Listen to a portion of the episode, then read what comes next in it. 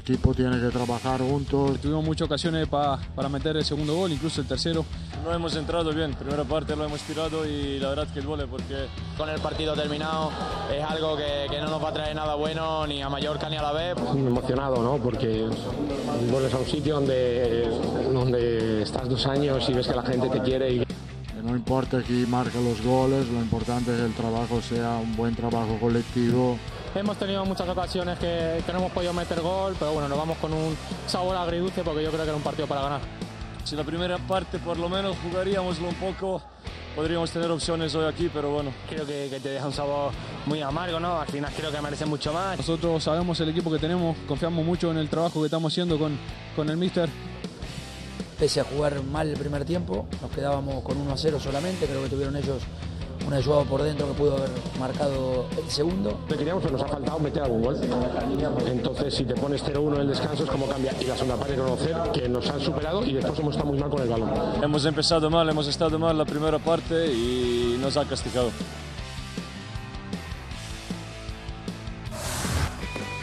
¿Qué tal? ¿Cómo, ¿Cómo les va? Bienvenidos a Fuera de Juego. Aquí estamos Mauricio Imay, Fernando Palomo, Ricardo Puch. Con ustedes, Mau, ¿cómo andas? Muy bien, Ricky, buenas tardes y fuerte abrazo para todos.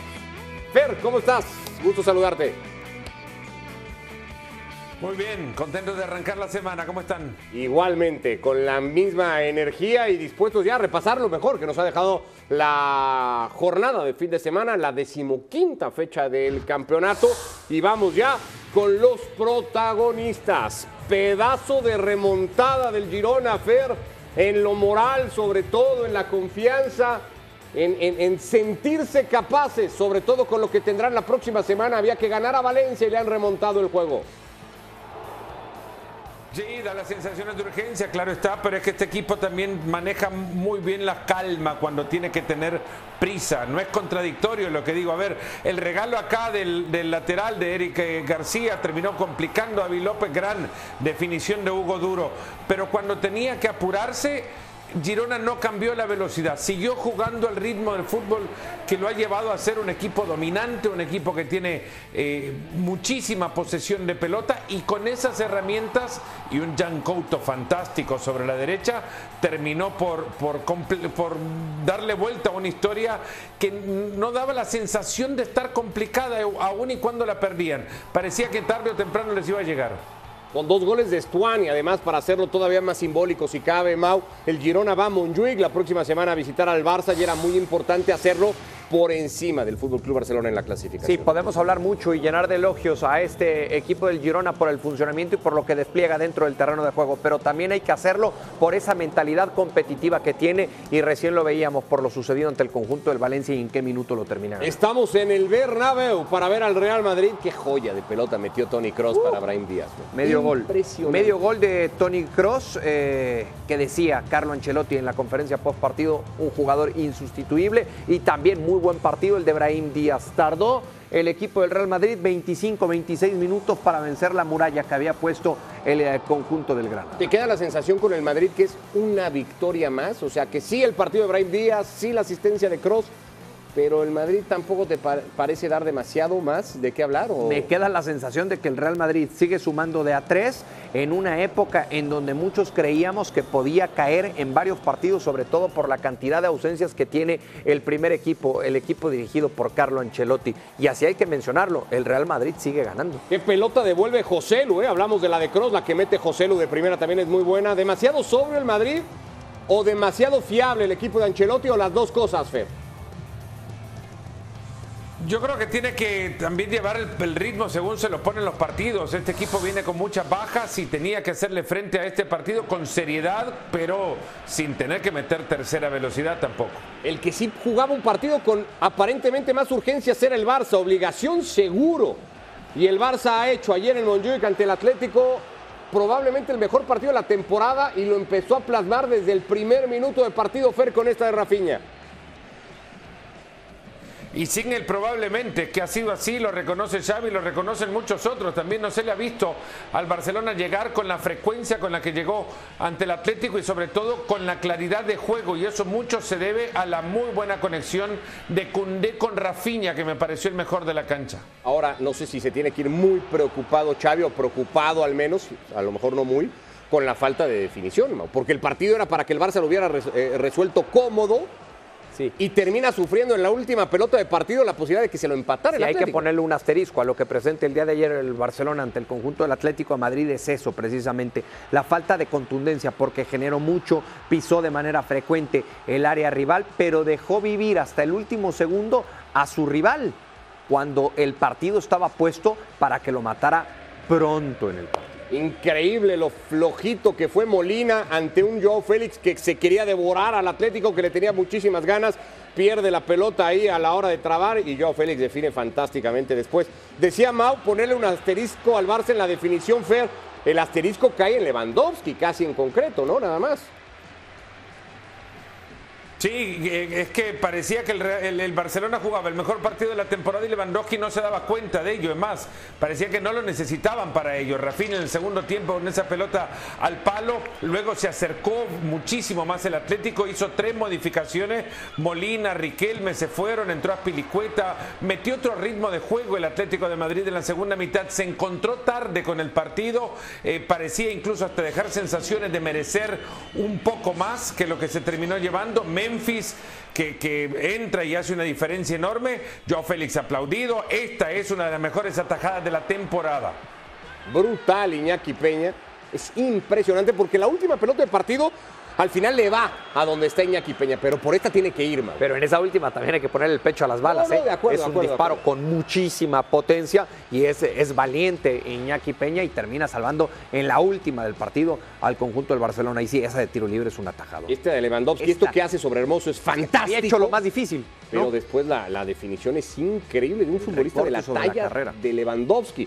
Y tanto fue la falta de definición del Fútbol Club Barcelona que la última pelota de partido, que es esta, de Correa, le pudo haber significado empatar un juego. Sí, y es cierto, y ayer lo platicábamos, Mau. El Cholo dijo.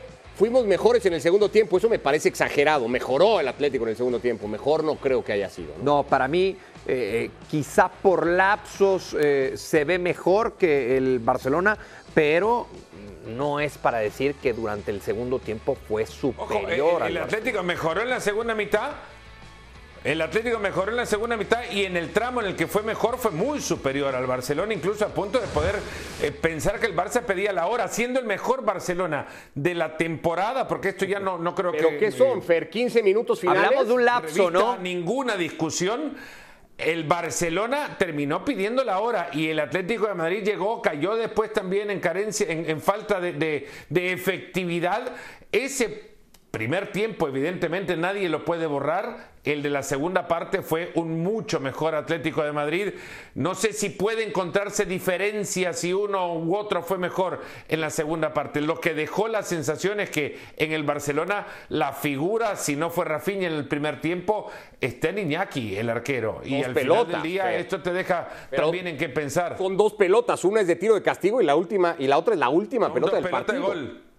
Sí, sí, sí, pero me parece que la de generación de peligro del Atlético no fue o, o el Atlético no fue capaz de llevar la sensación de peligro al área del Barça que sí le llevó el Barça al Atlético de Madrid, ¿no? Sí, O sea, a ver, yo aquí... eh, el partido tendría que haber estado sentenciado a media hora del final del juego. Sí, aquí lo que, lo que no entiendo de tu parte, Fer, es si el Atlético de Madrid, desde tu punto de vista, fue superior al Barcelona durante todo el segundo tiempo o en un lapso de ese segundo tiempo. No, no, no, no, no. ¿En qué momento dije yo No, todo el segundo te estoy tiempo? preguntando, te pregunta. estoy preguntando, del te partido, estoy preguntando. Los últimos, los últimos 15, 20 minutos. Ah, del estamos en lo el Atlético mismo. Arrinconó Estamos en lo mismo. al Barcelona. Por eso era lo la pregunta. pidiendo la hora. Estamos, estamos en ese tramo. Estamos en un tramo en el que el Barcelona te deja la sensación, porque no jugó mal en el, lo mismo que decimos hoy.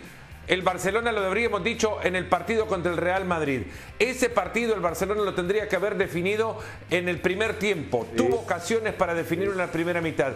¿Qué sensación te dejó? El Real Madrid no fue superior todo todo el segundo tiempo, fue superior y extremadamente quirúrgico para definir en los 20 últimos minutos del partido, lo mismo que en el Atlético de Madrid, con excepción de las eh, eh, certeza ante el arco y en quién hay que posarse para fijarnos el por qué el Atlético no fue efectivo, pues fue en el arquero del Barcelona. Pero vemos un partido casi calcado. El partido del Barcelona Creo que genera más ayer. fue muy parecido. Creo que genera más situaciones de gol genera ayer. bastante- genera bastantes.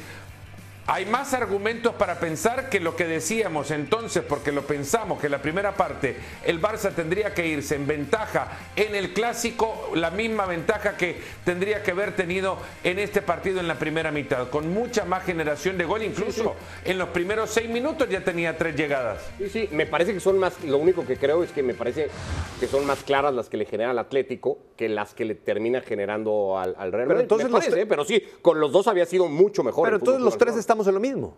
Sí, sí, Los a lo que voy lo es que mismo, sonó en que- exagerado cuando el Cholo, ya, ya lo Claro, platicábamos, dice, claro. en el segundo tiempo lo de superamos. definir en qué tiempos del partido fue mejor uno que otro. Claro, Claro, lo que pasa es que ayer la el Cholo- discusión... parte, Pero es que ayer el Cholo, el Cholo dijo, Fer, fuimos mejores en el segundo tiempo. Exacto. Todo el segundo tiempo lo superamos y, y nos sonaba a Mau y a mí exagerado. Bueno, fueron mejores a su mejor versión, eso sin duda.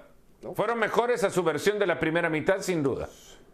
Sí, sí, mejora el Atlético de Madrid, por supuesto que mejora Sí, mucho claro, del primero al mejora el segundo propio tiempo. Cholo. Y sí creo que termina superando al Barcelona en los últimos 15 minutos de partido.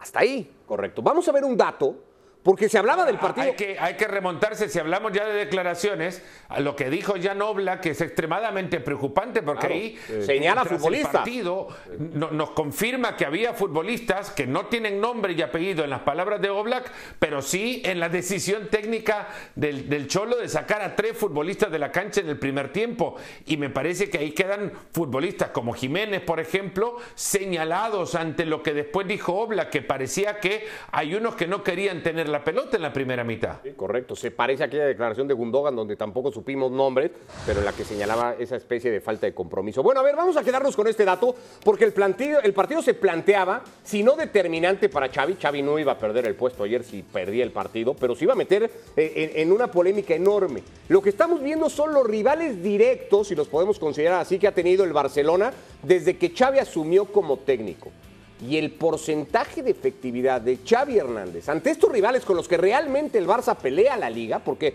la liga la pelea con, la puede perder con otros, pero la pelea con estos cinco clubes, los números de Xavi Mau son, o sea, estos números Xavi cuando se abre el debate y tal y si el juego y tal, Xavi tendría que poner estos números sobre la mesa y decir, digan lo que quieran decir a partir de aquí. ¿No? Porque al, al final el juego, más allá de lo romántico, el juego se trata de esto que tiene Xavi Hernández en pantalla. ¿No? Sí, que muchos te dirán, se trata de esto, pero tiene que ir de la mano con las formas. Pero, pero yo siempre digo, Ah. lo que manda es el resultado y el, y el número. He tenido discusiones con el propio Fer en donde dice, bueno, pues entonces nos convertimos en resultadistas. Pero al final, muchas veces los que toman las decisiones de que continúe o de que se vaya, se basan en eso, en, en- en la cifra y en lo que va consiguiendo a lo largo Ricardo de su, porque siente que hay un debate gestión. en ciernes ahora mismo, que se está abriendo el telón de un sonreís que porque así tenés una sonrisa a punto de arrancar porque sentís como que por en estar este con momento se ustedes. está abriendo el telón de un griterío para ver quién quiere más el resultado del no. juego. El griterío me pondría nervioso. Sonrío por estar con ya Solo estar con ustedes en un programa me hace sonreír. Ya de ahí sonrío. El griterío me pondría nervioso. No. Y, y si el debate y si el programa mismo te lleva a ese debate eterno de si es el juego el resultado a donde ya está queriendo entrar Mauricio Imay, a ver, está frotándote las manos, Ricardo, a ver, no, mientas. No, a ver, me parece un tema a debatir, sí, porque por un lado está ahí la polémica y los cuestionamientos constantes a Xavi Hernández, pero Xavi Hernández es, es hoy campeón de liga y campeón de Supercopa, y me parece que Xavi, más allá, y podría atajar buena parte de esos cuestionamientos con esto que acabábamos de ver en pantalla, Fer, decir... Aquí está lo que yo he hecho con el Barça, ¿eh? Aquí está lo que yo he ganado con el Barça. Aquí están En mis, algún- en algún mis momento lo resultados. Eh, Bueno, en algún, el, el mismo técnico que en agosto decía que ahora ya no van a ver solo resultados, ahora van a ir a ver juego. Y, y muchos futbolistas que en el partido ante el Atlético terminan surgiendo como figuras. Antes en cinco partidos anteriores con Xavi mismo, no se notaban. Y eso tiene que ver entre, entre los dos con responsabilidad compartida, porque Cundé lo veníamos cuestionando como, como un, un central que no quiere ser lateral cuando su técnico le pide ser lateral, en el partido de ayer cumplió, no digo que fue excepcional, pero cumplió. Y su conexión con Rafinha hizo que el Atlético de Madrid entrara hasta en un proceso de confusión, contemplando que todos se lo iban a llevar los Joaos por un costado, entre Cancelo y, Joao Félix, el juego se giró por el otro. El juego en el Barcelona arrancó por la derecha y es más, tendió un puente Rafinha entre un costado y otro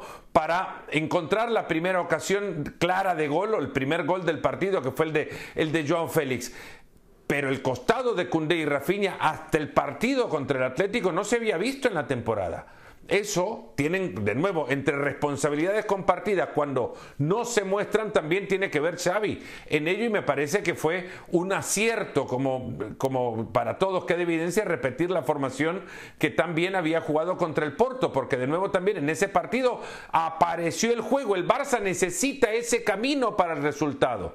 El resultado no se le da regularmente sin juego. Veíamos además el dato de esos rivales mismos a los que ya enfrentó en esta temporada, los tres partidos que ganó, eso sí es una constante del Barça, los volvió a ganar por la mínima. 1 a 0. Y, y Moy Llorens daba ayer el dato en la transmisión del partido. El Barça, desde aquellas dos victorias ligadas ante el Amberes y el Betis, no gana un partido por diferencia de dos goles. Pero lo ganó. Cuando lo gana, lo gana así, como el de ayer. Sí. Volvemos a esa a falta de, de- de Esa es la falta, la mejor, falta de parece. contundencia, porque ayer, ayer fue eso, esa falta de punch, porque la realidad es que es el equipo que más genera, el equipo que más jugadas claras tuvo de frente al arco rival. Ayer sí lo tenemos que eh, señalar concretamente a esa falta de contundencia. Al final, 1-0, 3-0 o 10-0. Cuenta lo mismo, ¿eh? Cuenta tres, puntos. y se acabó. No, y hoy Xavi se puede, se puede basar en eso. Más temprano. Sí, claro, claro. Y eso es, Tendría. eso es lo que cuestionamos. podría haber definido más debió temprano. Claro, más claro. temprano. Y eso con Rafinha, con Rafinha certero, con Lewandowski siendo el Lewandowski de antes. a ver, Morata Fer, a ver, Fer. En medio del partido le mandé un mensaje. ¿Cómo era el mensaje que te mandé? Memphis Depay, jugando en el Barcelona, este partido era 4 a 0 Sí, sí, a la hora del compromiso. Y con Morata, Fer, te pregunto de Morata porque Xavi en la ¿Por qué previa no me del partido... compartiste ese mensaje?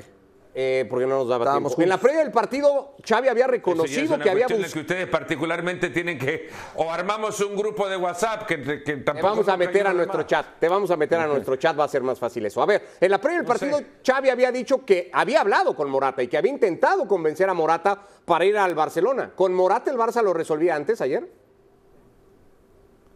Bueno, son los momentos. Los momentos de Lewandowski ahora no son para, para, no son dignos del Barcelona. ¿no? Morata está pasando por momentos que ya hace rato se le estaban esperando y, no se le dio en el partido de ayer y no tuvo grandes ocasiones tampoco. No es justo eh, dimensionar a Morata en, en función de un solo partido.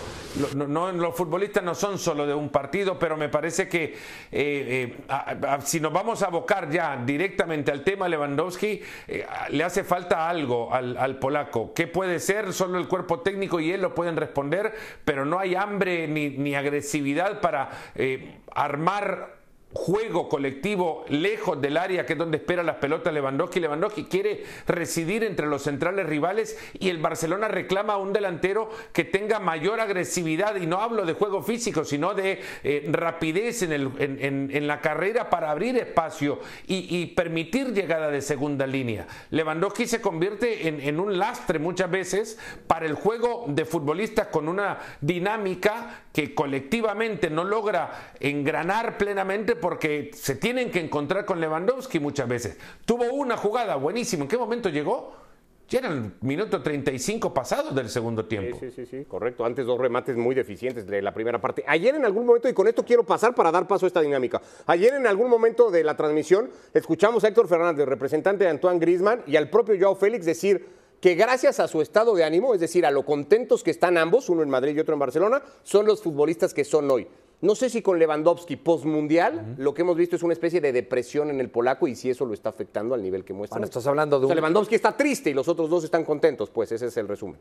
Pero yo no creo que sea así en la vida como tal, porque no lo ha expresado así Robert Lewandowski. Yo creo que lo que le pasa. lo que- lo que transmite al pero- futbolista. A ver, pero lo que, lo que le pasa Mundial salió muy porque, mal, Lewandowski. Porque los otros dos sí no la habían pasado mal eh, tiempo atrás. El tema, lo de, el tema de Lewandowski es que creo que es, y, y- y menciona el término correcto, Fer, un tema de rachas. El centro delantero es de rachas. Y hoy esa Sí, es muy racha. larga, ¿eh? no Para ser está, Lewandowski es muy larga. No está, no está del lado de Lewandowski. También hay que hablar de la edad y el momento que vive hoy por hoy el polaco. No quieras que te haga lo mismo que hace 10 años. Bueno, mitad de temporada casi en el campeonato. Cuando llega el Barcelona estaba con el con el entusiasmo, perdón Ricardo, cuando, llega el Barcelona estaba con el entusiasmo de prepararse para el Mundial, de llegar a un nuevo equipo, terminada la Copa del Mundo, contento en el lugar en el que está, porque eso sí lo sabemos, que está contento en Barcelona, él, su familia, eh, todo lo que le rodea familiarmente para él es casi ideal y ante esto es eh, ineludible también pensar que quizás está en una zona de extrema comodidad que ya le, eh, impide... no sé, pensar en desafíos en su carrera futbolística. Bueno, decíamos mitad de temporada hasta ahora, casi, fecha 15 del campeonato. Cuatro fechas más para que termine la primera vuelta de la liga, que va a terminar hasta que se reanude el próximo año del 2024. Pero vamos a hacer este ejercicio de a estas alturas, después de la jornada de ayer, sobre todo ese Barça Atlético y pensando en el Barça Girona del próximo fin de semana, el orden que tendrían ustedes para pensar cómo se van a acomodar los tres primeros lugares de la liga al final de la clasificación. Si cambia, si no cambia, si lo que han visto hasta ahora en 15 fechas les da para modificar algo. Mau. ¿Arranco?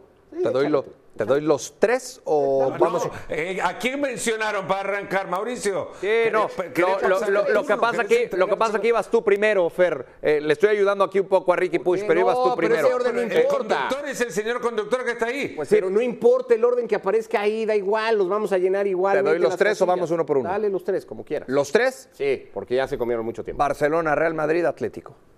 Del 3 al 1. Del 3 al 1, o sea, Barcelona 3, Real Madrid 2, Sí. Atlético campeón. Así lo verías tú después de 15 jornadas. ok, Barcelona tercer lugar de la clasificación, al Madrid lo verías subcampeón de liga y al Atlético lo pones campeón. A ver, Fer, porque te reíste de lo que dijo Mau. Lo mismo, lo mismo que dijo Mauricio Imay, yo habría arrancado con Atlético, Real Madrid y Barcelona en, esa, en ese orden, campeón el Atlético de Madrid.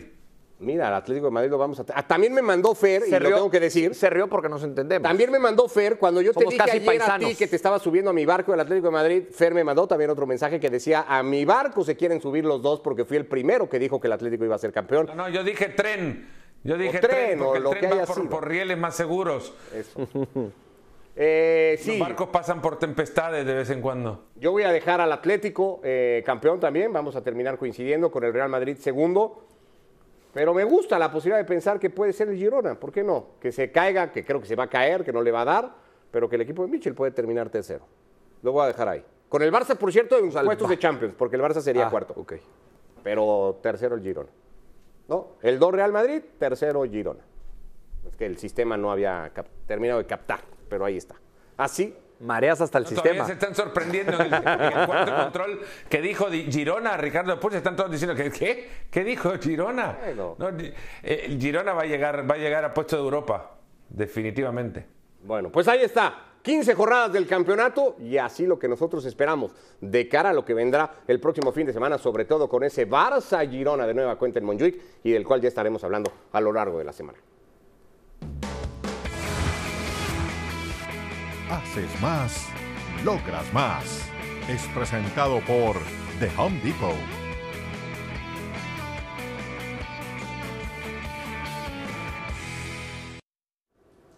Bueno, de un ejercicio ocioso nos digamos a otro.